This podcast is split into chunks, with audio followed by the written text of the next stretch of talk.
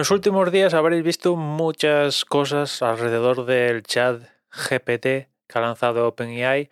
Yo también me he animado a lanzarle algunos, algunas cuestiones a ver qué, qué me contestaba y bueno, tiene, la verdad es que, a ver, según qué contestación, según qué le pidas y tal, llega a sorprender, ¿no? Y, y sobre todo para según, según qué casos, esto bien implementado en una aplicación y tal, es un avance importante, ¿no? Sobre todo rollo, por ejemplo, buscador, eh, Siri y del estilo, pues daría un, un salto hacia adelante, yo creo, bastante considerable, ¿no? Después, también eh, en, en la, en el terreno creativo, muchas veces te enfrentas a un, por lo que se suele decir, un folio en blanco, partes de, bueno, ¿por dónde comienzo? Y bueno, pues un buen, un, bueno, no sé si buen o mal, pero un comienzo al menos puede ser esto, ¿no? Yo le he lanzado que me escribiera una historia para una peli y me la ha lanzado, me ha lanzado varias, ¿no?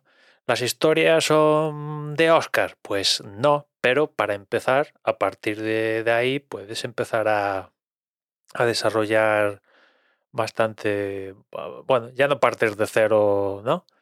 Y, y, puedes empezar a desarrollar y hacer algo potente, ¿no? Y esto es el principio, o sea, no quiero imaginar cuánto esto tenga más desarrollo, más gente aporte datos, esto se vaya puliendo y tal, pues no puedo imaginar lo que puede llegar a, ser eh, esta historia, ¿no? Lo veo muy interesante y según qué campos de, de que ahora manejamos en el teléfono relacionamos con, yo que sé, Google o ya digo, Siri, Alexa y el de la moto, pues realmente, hombre, tienes que confiar, según qué cosas, tienes que confiar en la información que te da, ¿no? Porque, por, por ejemplo, os, os, digo, os digo un comando que le lancé. Le digo que me diga el mejor árbitro de la historia del fútbol. Y me dice, bueno, esto es difícil de determinar porque básicamente es opinable.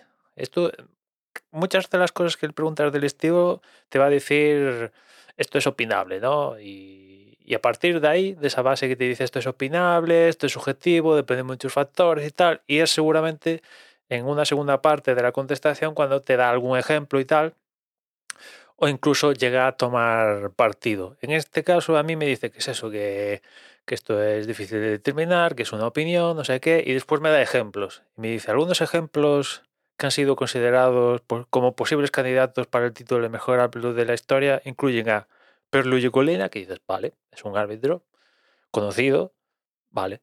Howard Webb es otro árbitro conocido, pero ya el tercer árbitro que me dice como ejemplo, ya te quedas con cara de tonto porque dice Sergio Ramos, con lo cual ahí dices, bueno, mmm, no es 100%, eh, no es 100% confiable esto, pero se le acerca bastante. De hecho, hay gente que, que le está pidiendo que le escriba pequeños scripts, pequeñas cosas de código y razonablemente lo hace pues muy bien, si no es que lo ¿no? O sea que, bueno, tiene bastantes aplicaciones que, que, nos vienen muy bien y después para pa pasar el rato, para jugar, pues también, también está bien, la verdad, ¿no?